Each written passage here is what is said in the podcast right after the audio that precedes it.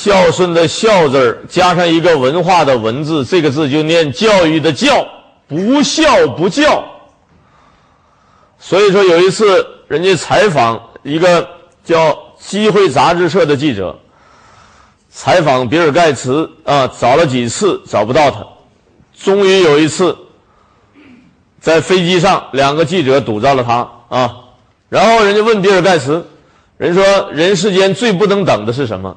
没有想到，比尔盖茨说的不是机会，也不是什么商机，也不是什么这个那个不能等。比尔盖茨对他们说了一句话：“世界上最不能等的，莫过于孝敬父母。”那比尔盖茨把这种爱扩大到团队，最后扩大到全天下。所以说，去年比尔盖茨拿出五百个亿的百分之三十五捐给慈善基金会。我不相信一个对父母身上都不舍得花钱的人，将来你会做善事。我不相信一个在兄弟姐妹上你都不好好相处的人，将来你会成为一个慈善家。啊，所以说这些话，请各位往心里去啊。入则孝，出则悌，谨而信，泛爱众，以亲仁，行有余力，则以学文。君子务本，本立道生，孝悌之道，人之本于。一对读到了啊很高学历的一对姐弟俩，当他一年没有回家了，姐弟俩回到家里，他做梦都没想到回到家里让他看到的是他们非常惊讶的一幕，他发现他的母亲走了，然后他的父亲自己一个人在过。可是回到家里面一看，简直他父亲那个房子乱的像仓库一，啊，像垃圾堆一样。姐弟俩非常的啊这样的自责，然后利用了一个大礼拜，周六周日两天的时间，才把那个房子打扫的像点样，才见亮了。然后在打扫房间的时候，在他爸爸的写字台里面发现了一封想投稿没有投出去的一封信。啊，那封信其实写的很简单，就是当我们老的时候，我们都老了，不再是原来的我们，请你们做儿女的理解我们，对我们要有一点耐心，不要嫌我们终日唠唠叨叨，前言不搭后语，其实还不都是为你们好。常言道，不听老人言，吃亏在眼前。当我们吃饭漏嘴的时候，把饭菜留在衣服上时，千万不要责怪我们，请你想一想，当初是如何我们。把着手给你们喂饭的，当我们大小便失禁的时候，弄脏了衣服，不要埋怨我们迟钝，请你们想一想，你们小的时候，我们是如何为你们擦屎擦尿的。当我们说话忘了主题，请给我们一点回想的时间，让我们想一想再说。其实谈什么并不重要，只要有你们在旁边听我们说下去，我们就心满意足了。孝敬并不一定是物质和金钱不可，在力所能及的范围内。时常牵挂着我们就行了。饭后给我们老两口端杯热茶，阳光灿烂的日子陪我们出去散散心，和邻居聊聊天等你们结了婚生了孩子，带回家常让我们看看就开心。当看着我们渐渐的变老，直到弯腰驼背、老眼昏花的时候，不要悲伤，这是自然规律使然。要理解我们，支持我们。当初我们引领你们走上了人生之路。如今也请你们陪伴我们走完最后的路，多给我们一点爱心吧，我们会感激回馈你感激的微笑，这微笑中凝聚着我们对你无限爱。老猫尿房辈辈往下传，这句谚语可否改一下？是否辈辈往上传一点？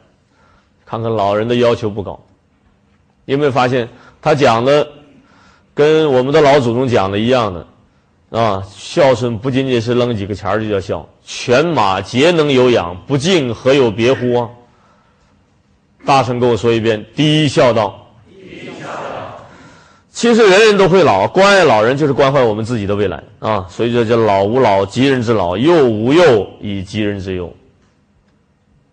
啊，跟我大声说啊，赶紧孝敬父母。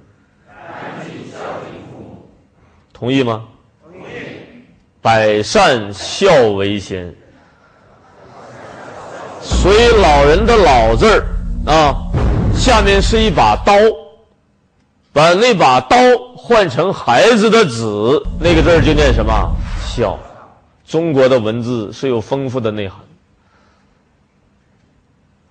教育的教字儿是一个孝顺的孝，再加上一个文化的文，不孝不教。来，把眼睛闭上，向内看看你自己。其实，一个人认识自己、了解自己是很困难的一件事情。知人者智，自知者明。我们讲沟通的对象是多样性的。那么，你想想，你跟刚才你记得那些人，他们互动的好吗？包括你的爸爸妈妈，你跟你父母互动的好吗？这两个人是孕育了你生命的人，没有他们就没有你。很多人到寺院里面磕头，可是你的爸爸妈妈就是你的活菩萨，你尊重他们吗？所以说，有人问孔子什么叫孝，孔子说：不要认为能养老就叫孝。他说：犬马皆能有养。不敬何有别乎？这句话在告诉你，其实一个人孝不孝敬，主要在态度上。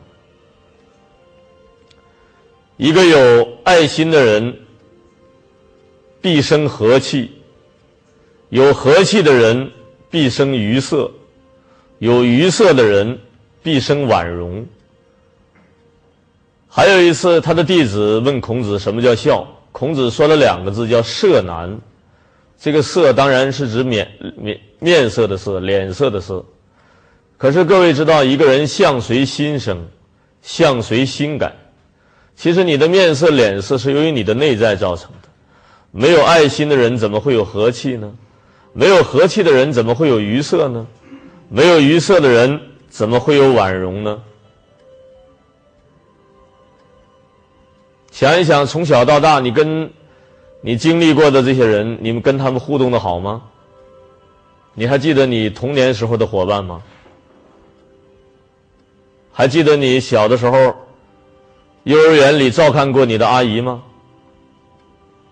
那些一起跟你度过了快乐时光的童年的伙伴，各位，你能不能想起来，他们都叫什么名字？你还能记住几个？那些生命中给过你快乐、给过你童年的人。你还能记住几个？你还有印象吗？教你的阿姨叫什么名字？你还有印象吗？忘记了过去就等于背叛了。你能不能记得谁给你讲了人生的第一堂课？你的启蒙老师是谁？他叫什么名字？小学的同学你还能记出来几个名字？有多少人还在你的心目中还留下印印象了？你会为人吗？你懂得为人吗？上了中学，你的班主任叫什么名字？你不能把他忘记了吧？他还在吗？你感谢过他吗？逢年过节看过他吗？有过一个问候的电话、祝福的电话没有？你为人好吗？上了大学之后，你的导师是谁？走向社会之后，你生命中的那些贵人，你还记得吗？在你最困难的时候帮助过你的人，给你提供事业机会、工作机会、发财机会的这些人，你对他们都回报过吗？你对他们好吗？想一想，反省一下自己的为人。你单位的领导，和你一起创业的同事，供你供起托起了你事业的员工，以及那些让你成长壮大了你的客户，你对他们都好吗？如果假设我讲这些你都淡漠了，那从基础开始吧。入则孝，出则悌，谨而信，泛爱众，以亲仁，行有余力，则以学文。你总不能连你的父母你也不想好好互动、沟通、孝敬吧？这个生了你、养育了你、给你生命的爸爸妈妈，我记得我在进城讲完课之后。一个开洗浴中心的老总，他说他开了四年洗浴中心，没有给爸爸做过一次按摩，没有给妈妈做过一次足底。他说他晚上回家之后，当他把他父亲的手拿过来一看，满手的老茧，他流泪了。当他要给他父亲捶捶背，他说他把他双手放到父亲那个脊梁上的时候，他眼泪再也止不住了。从小趴在地下，让他当战马骑的那个挺直的脊梁早就弯曲了。那个骑在他脖子上满地转悠那个脊梁早已经挺不起来了，你才看得到吗？爸爸老了，行孝不能等啊。他说他把母亲的手拿过来想绞绞指甲，他再也忍不住了。从小领着他上学的那双柔软的手青筋裸露。你才知道吗？爸爸老了，妈妈老了。这个时候，他才想起来端详一下母亲的面容。他发现满脸的皱纹，老眼昏花。他看着母亲发白的头发，他觉得他自己查不过来了。一根、两根，你查得过来吗？可是你反省一下自己。一个对父母都不好的人，怎么能把团队沟通好？一个兄弟姐妹都处不好的人，你怎么能把你的团队带好？好好反省一下自己的为人，把对父母的爱扩大到兄弟姐妹，把对兄弟姐妹的爱扩大到团队，再扩大到企业，扩大到国家，扩大到天下。这叫修身齐家治国平天下。树欲静。而风不止，子欲孝而亲不待你都为他干了些什么？不要以为给扔两个钱，那就叫孝顺。要用心做事，要用情做人。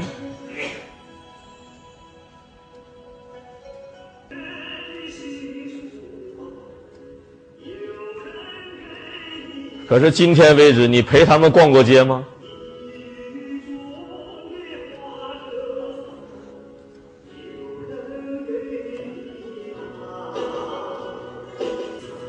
可是你为他们都干了些什么？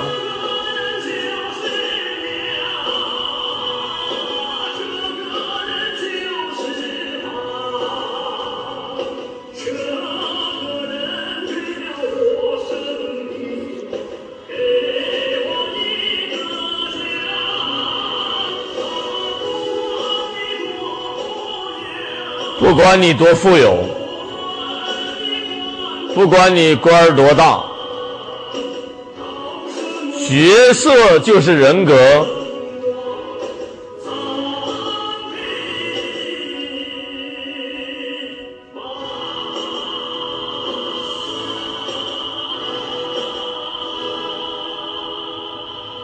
其实，我们互动沟通的对象是多样性的。刚才在这几分钟的反省过程中，你给自己打打分你觉得你哪一个角色、哪一个角色是及格的？哪一个角色是良好的？哪一个角色是优秀的？小孝治家，中孝治企，大孝治国。你看看这个字儿多有意思！这个字念什么？你会发现，凡是那些能挣大钱的人都比较讲究、比较仗义、比较仁义，这个认同吗？所以说，《易经》里面讲的“利者义之和也”，中国文化里面本身就有创造财富的基因。利者义之和也，可是你反省一下自己，到现在为止，你仗义吗？你仁义吗？你讲究吗？协议，什么叫协议啊？协商好了就得仁义仗义，那玩意儿拿出来一用。就没意义了，那就快结束了。合同，君子和而不同，小人同而不和。圣人持左契而不责于人。其实这些文化，请各位好好理解。这个屏幕上你们看到的一个团队，就是我辅导我我我的一个一个啊学生的一个公司。你看看人家那个团队的快乐指数。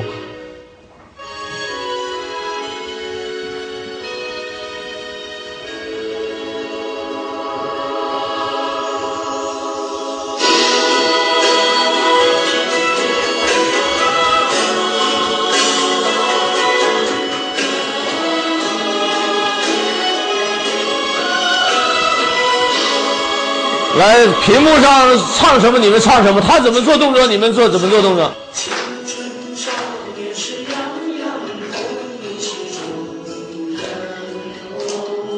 做动作就会鼓掌，我看有的人在那。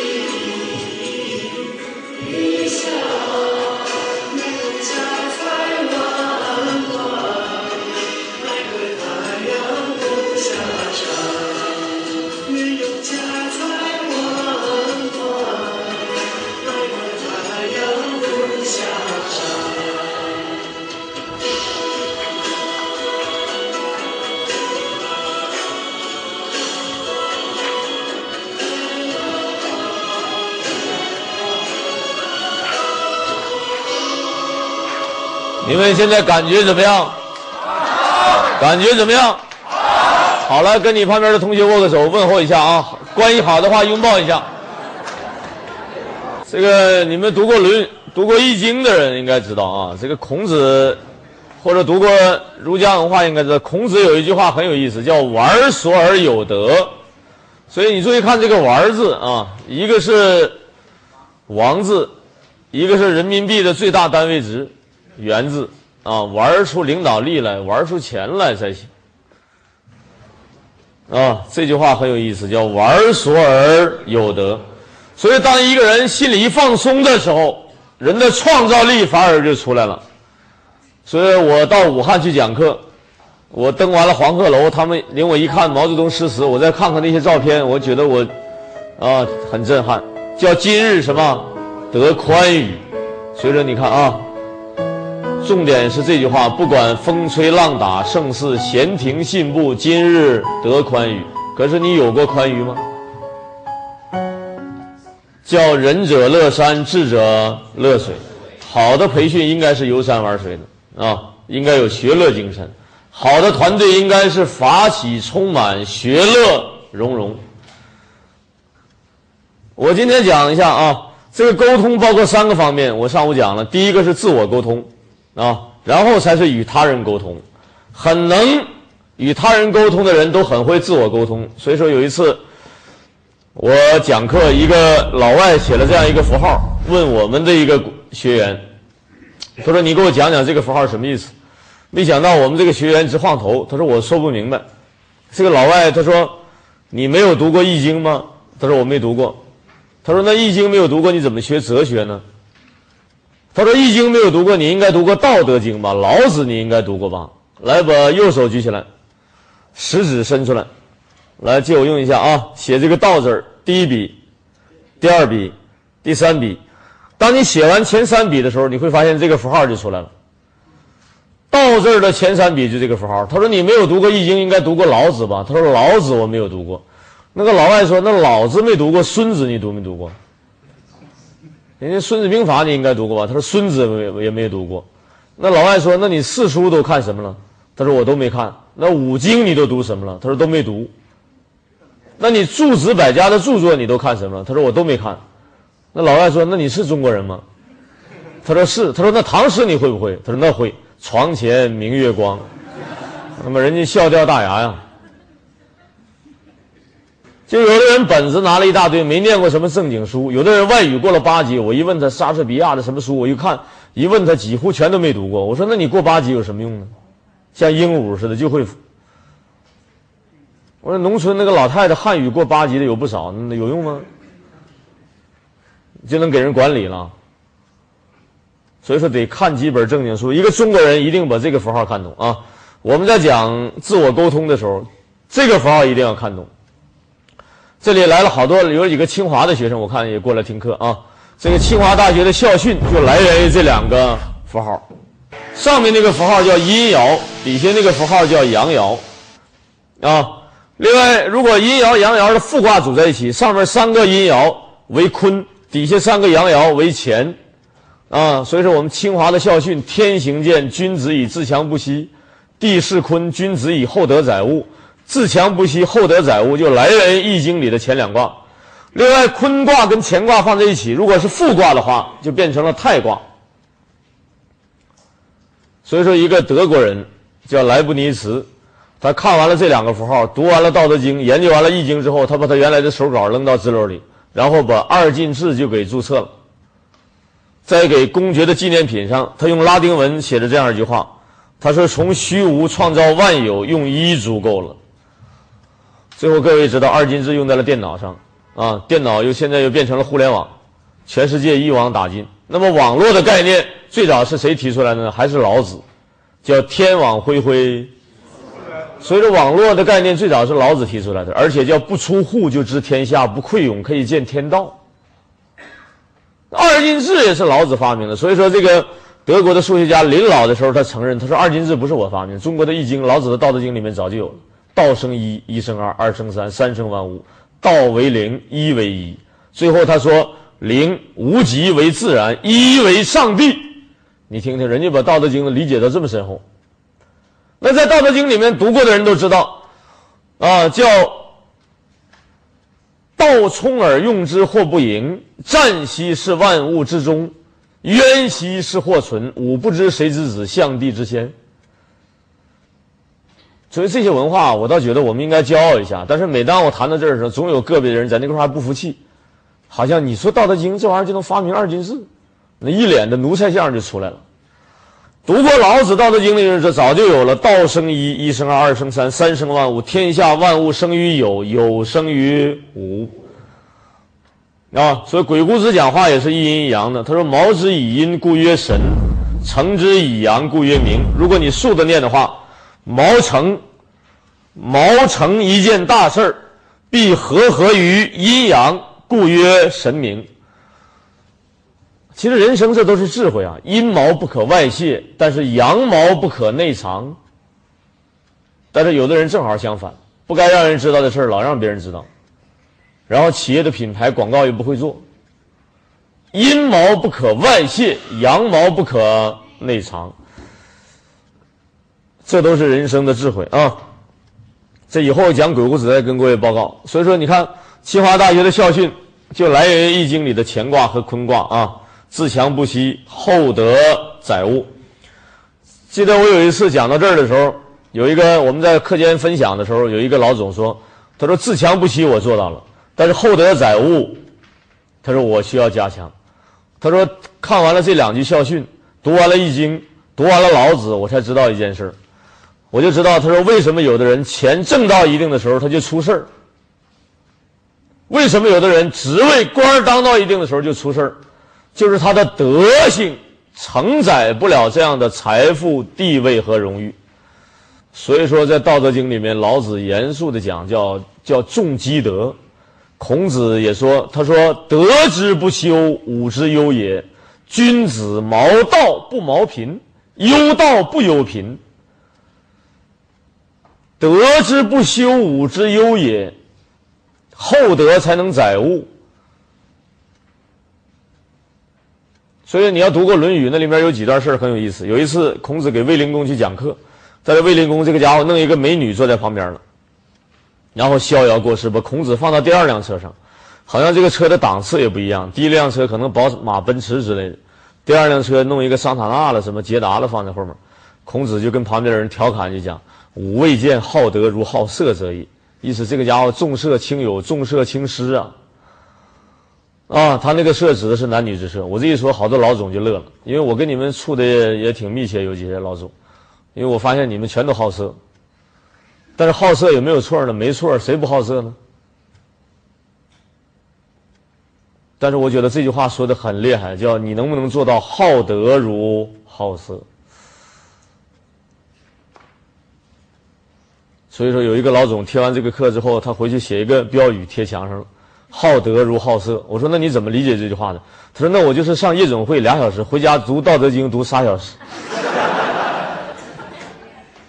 我说：“我这一听，我说这也算好德如好色，但是还不够究竟。”啊，来，大声跟我说：“好德如好色。”来，比方也跟你旁边的同学互动一下啊！你说我知道你好色，但是要做到好德如好色。一百七，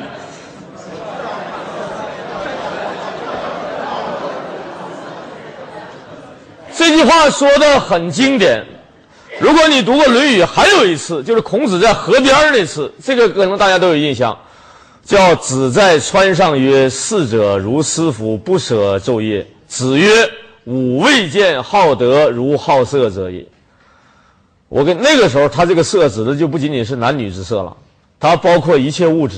就《心经》里面讲的“色不异空，空不异色，色即是空，空即是色”，那个包括一切物质，当然包括功名利禄了。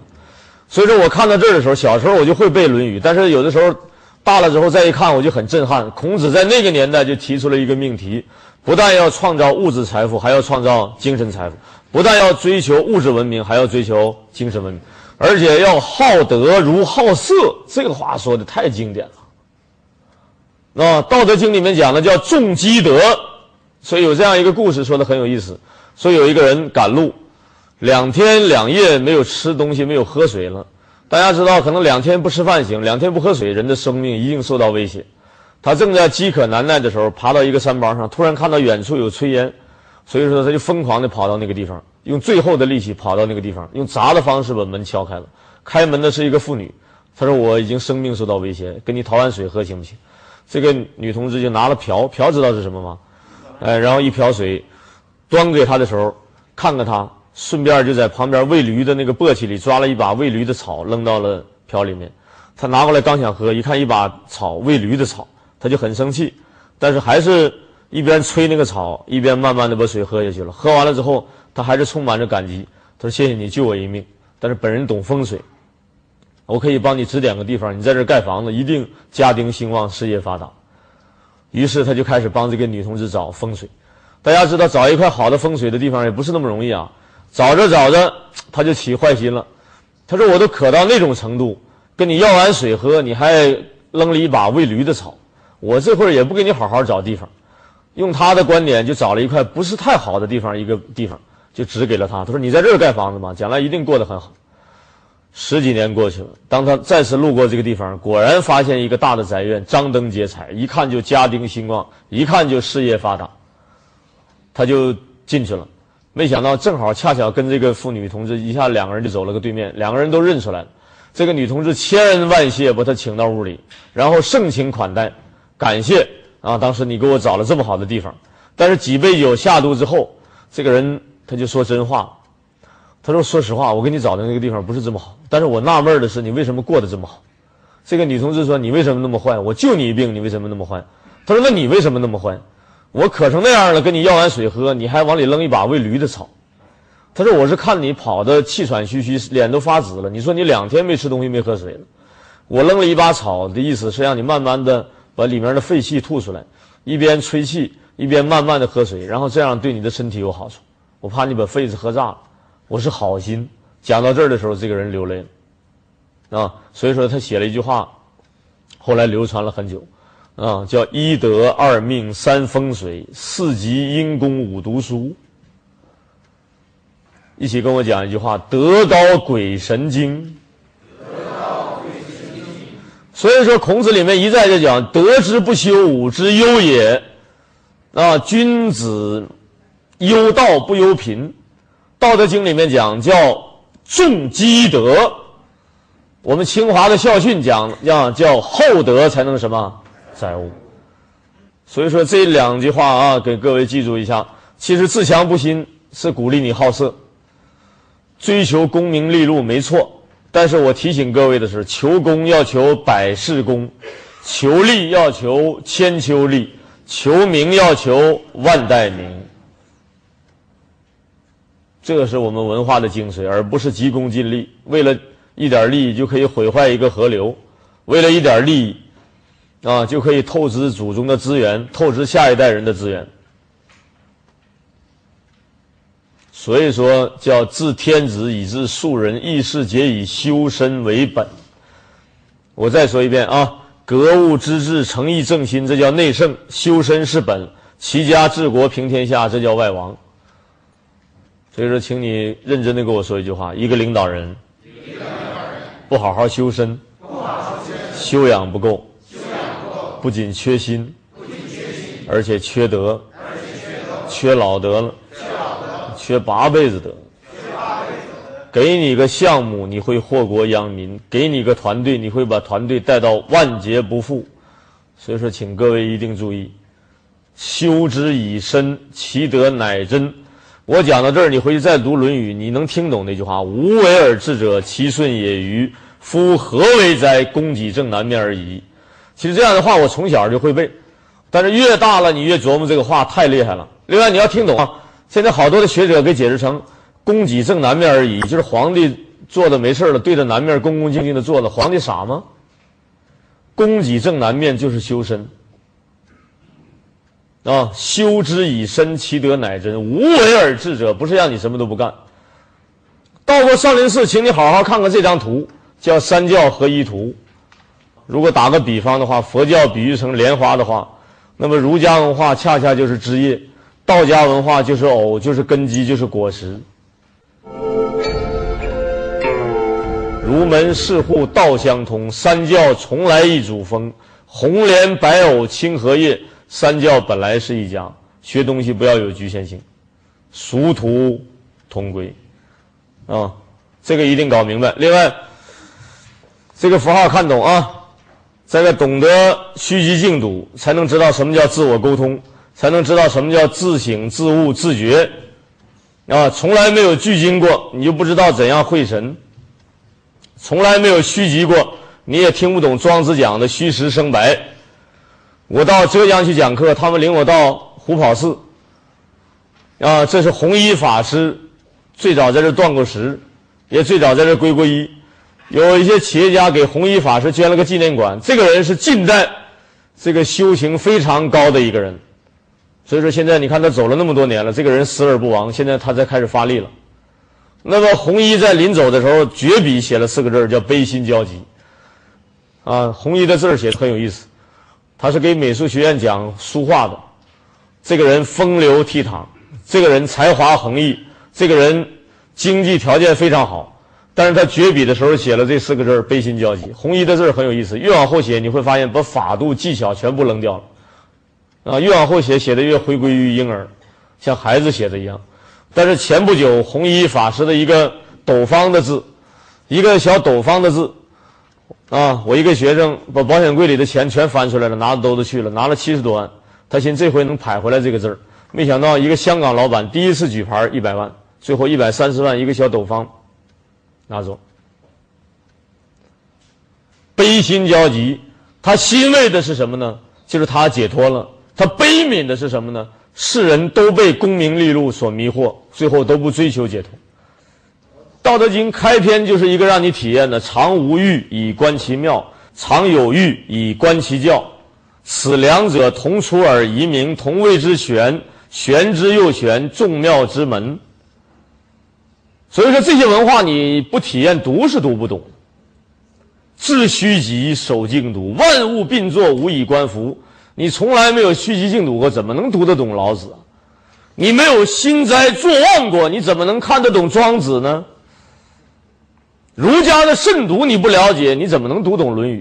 怎么能读懂《大学》《中庸》《孟子》呢？所以说，《易经》你都没有看过，连《易传》你都没有读过，你有什么资格评价孔子呢？你看看《易传》那里面，孔子每一句话都是天人合一的。三十而立，四十不惑，五十知天命。《易经》是孔子五十岁之后才给《易经》做的注解。伏羲画了八卦，周文王演绎了八卦，孔子给八卦插上了翅膀，叫十翼。所以说，请各位啊，你看这样的文化，请各位好好了解一下啊。今天我大概跟各位报告一下沟通课，但是我也给你个建议：一个不会自我沟通的人。你很难建立高品质的沟通。一个境界低的人，怎么会讲出来高明的话呢？怎么能讲出来高层次的话呢？一个格局小的人怎么能会讲出来大气的话呢？一个生命取向很低的人怎么能会讲出来高远的话呢？所以说，好好修身啊。另外，老子的这些文化都很有意思啊。道生一，一生二，二生三，三生万物。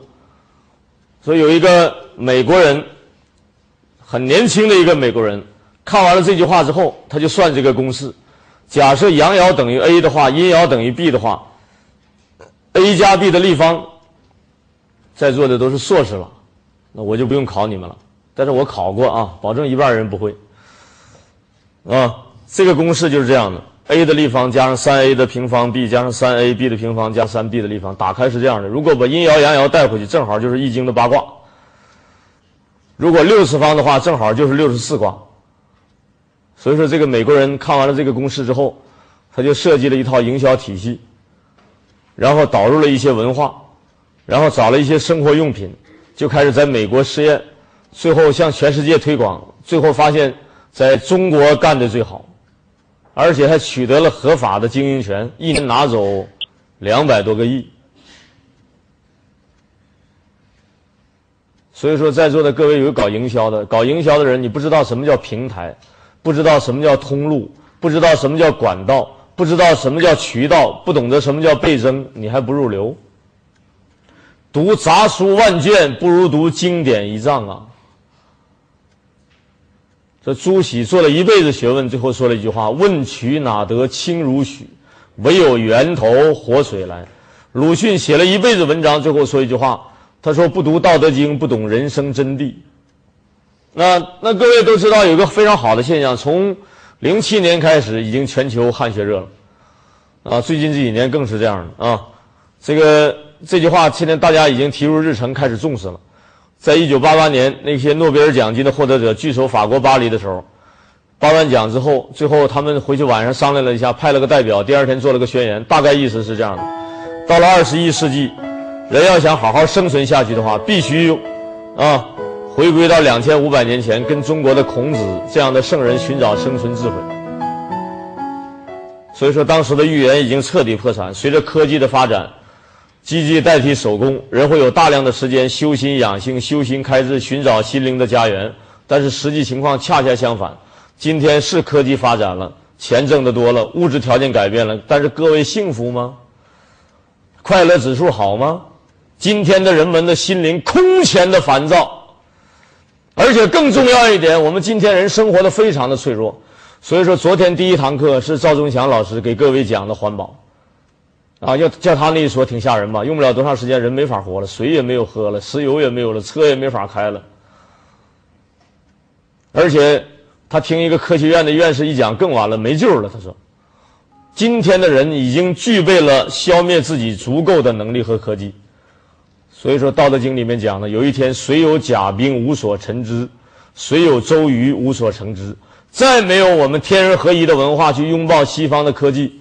拥抱先进的科学技术，人类很快就结束了。这就是那些科学家在一九八八年他们发表这个宣言的目的，今天应验了。啊，另外，牛顿当了一辈子科学家，最后改信神学，他发现自己无家可归。我指的是心灵的家园。很多人移民，你移出去有什么用呢？你把肉体移出去了，你的心灵你移到哪里去呢？在中国已经毫不费力的成了世界的又一个经济文化的引擎，这已经是铁的事实了。但是反而现在外国的这些人对中国文化非常了解。你看新上任的澳大利亚总统中国通，德国的总统到今天不拿手机，他说他非常欣赏老子的那句话“无为而治”。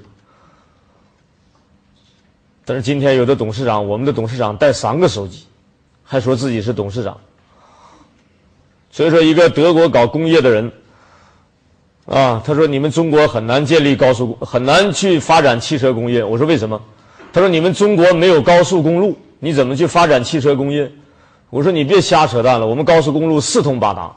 他说你别瞎扯淡了，我们仔细的观察过、研究过你们的高速公路，你们的高速公路最高限速是一百二，一百二十迈，在我们德国车的里程表上连中速都不到，你们哪有高速公路？全是低速公路。他说另外一个，你们中国很难发展汽车工业最大的原因就是电子眼太多了。他说在你们中国开车实在太压抑，到处都是电子眼。所以说，因为有了电子眼，就出现了电子猫、电子狗。民吃难治，以及其治其多。所以说，今天搞的那些警察，个别的警察啊，我不敢说是绝大部分，执法的时候躲在树棵子后面，猫在拐弯处，等你犯了错误，它噌一下出来了，罚款好提提成，然后把那个摄像头弄得鬼鬼祟祟的搁哪儿伸出来，测你的速。最后偷偷摸摸的罚你的款。我记得小的时候，我们就有这样一首歌：就在马路边捡到一分钱，然后把它赶快交给谁呀？警察叔叔手里边。警察拿着钱向我把头点，我还得高兴的说一声“叔叔再见”，那叫信赖。今天那些偷偷摸摸执法的，躲在树林子里的，拐弯处执法的，你捡着钱敢给他吗？我那天看电视，有一个公安局的局长说，我们一年的时间在我们这个城市里装了五百多万个摄像头。我们要让犯罪分子知道，这里不是你犯罪的啊家乐园，不是你犯罪的天堂。我听完吓一跳，你那个城市不是犯罪的天堂，别的城市不倒霉了吗？咱们河南焦作的一个企业花了八百多万给企业厂房安监视头监视，啊，他说这个钱花的值不多，才八百多万。可是我在想一个问题：中国文化从古到今的，你翻开那些经典文化。那些文化在一再强调一件事要把电子眼、监控器装到哪里？装到人的心里。儒家叫自省，道家叫自知，佛教观自在。把电子眼装到你的心灵上，懂得自省、自觉、自查，那才是究竟的管管理。你看看德国总统到今天没有手机啊？我们北京搞了两天单双号，终于有了蓝天。然后现在开始推广无车日，这些话人家早就预料到了。那有一天，虽有周瑜无所成之，虽有甲兵无所成之啊。《道德经》里的原话啊，但是好就好在现在紫气东来，到过颐和园的都知道，皇帝早就对着那边儿写好了，紫气什么东来啊。中国文化拥抱全世界的时候一定到了。香港两万多个公务员和学生齐声诵读《道德经》。啊，汉语热席卷全球，所以说有人说二十一世纪是中国人的世纪，你们认同吗？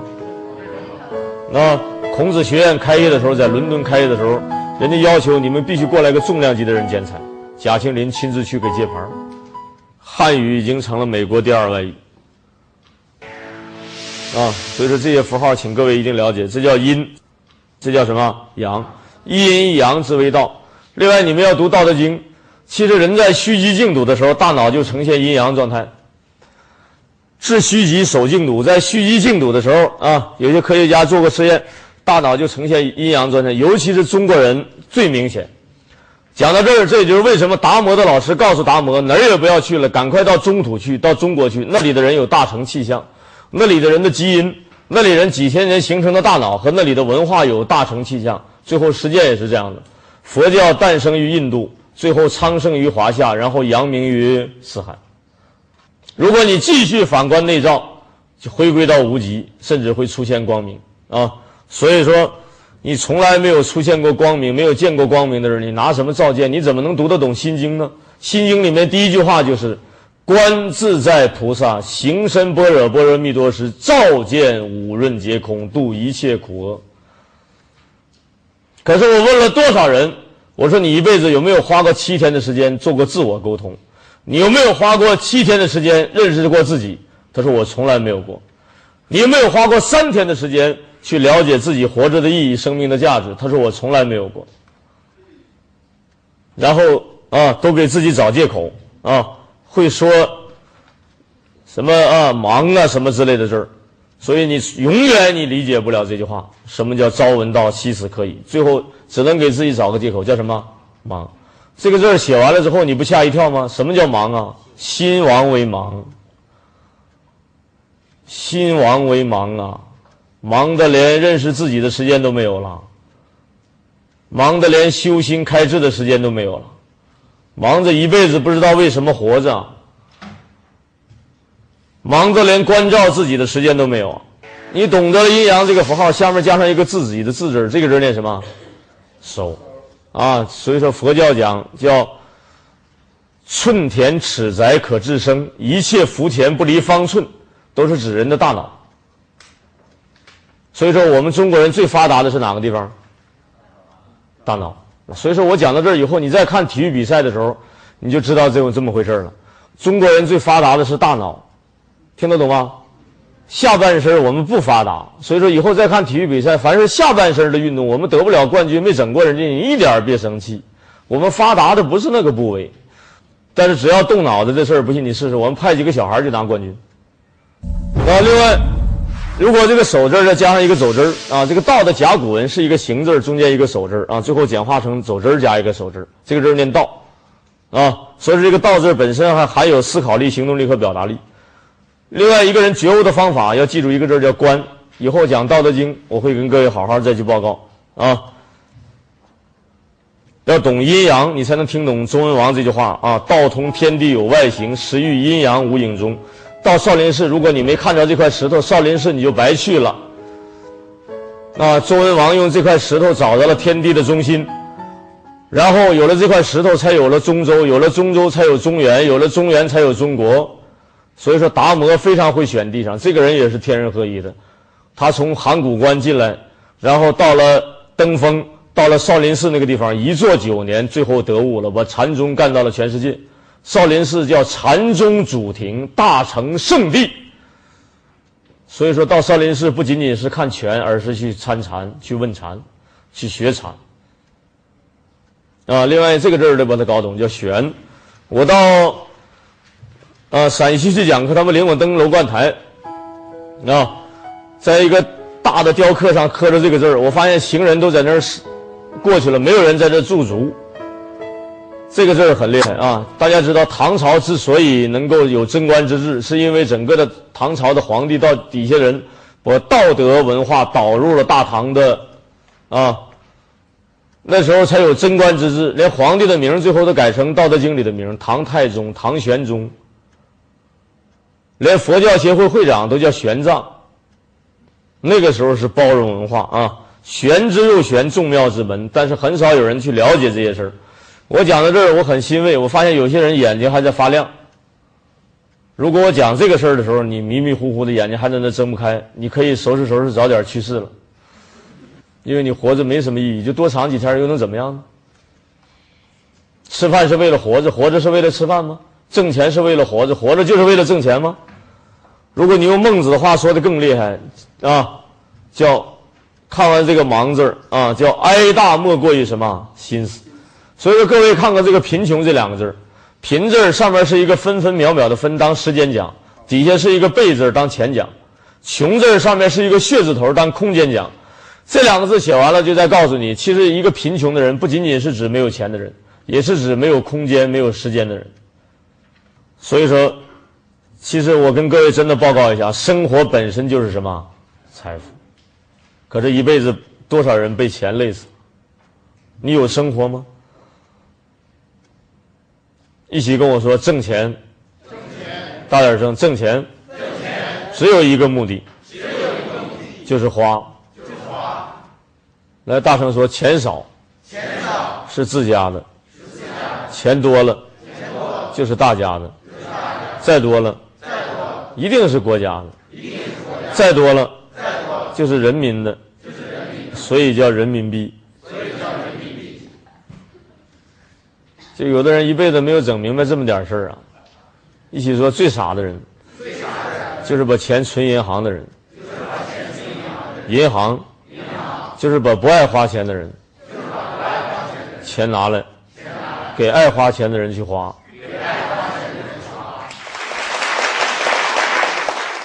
有一批老总成立一个三不眨眼俱乐部，他刚在那宣誓的时候，我听着还乐。但是我发现那个会长一讲，我都受感动了。他们叫三不眨眼俱乐部，那你们要不要来一次？举起右手，我发誓，从今天开始，我要做到，花钱三不眨眼，第一不眨眼，在父母身上花钱，连眼睛都不要眨。能做到的，大声说一声 yes。yes。啊，第二不眨眼。第二不眨眼。在铁哥们身上花钱。在铁哥们身上连眼睛都不要眨。能做到的说一声 yes。yes。第三不眨眼。第三不眨眼。在学习成长上投资。在学习成长上投资。连眼睛都不要眨。连眼睛都不要眨。最好的投资地方。最好的投资地方。是脖子以上。是脖子以上。能做到吗？能。能什么？但是有的人一辈子挣的钱全部投资脖子以下了。但是后来人家那个会长上台代表发言的时候，我一听我受感动。他说：“亲爱的同学们，我们在座的好多人都是亿万富翁，都是啊号称企业家。我们天天说党和祖国就是我们的母亲，我们舍得在他们身上花钱吗？你看看人家讲的这个境界，不要活反了。我告诉跟各位讲一下，生活本身就是什么财富。有一个女老总买了个三层楼的别墅。”我说你买这么大别墅，你得聘三个保姆吧？她说我一个也不雇。我说为什么？我不想我这屋里有外人。然后我们在那吃饭，他一会儿出去一趟，一会儿出去一趟。我说我们关系也不错。我说你嘚嘚瑟瑟老出来什么玩意儿？干什么玩意儿？他说我新买个宝马车，我停的位置不好，看看能不能让人给刮走。后来我跟他说，我说你活反了，你买。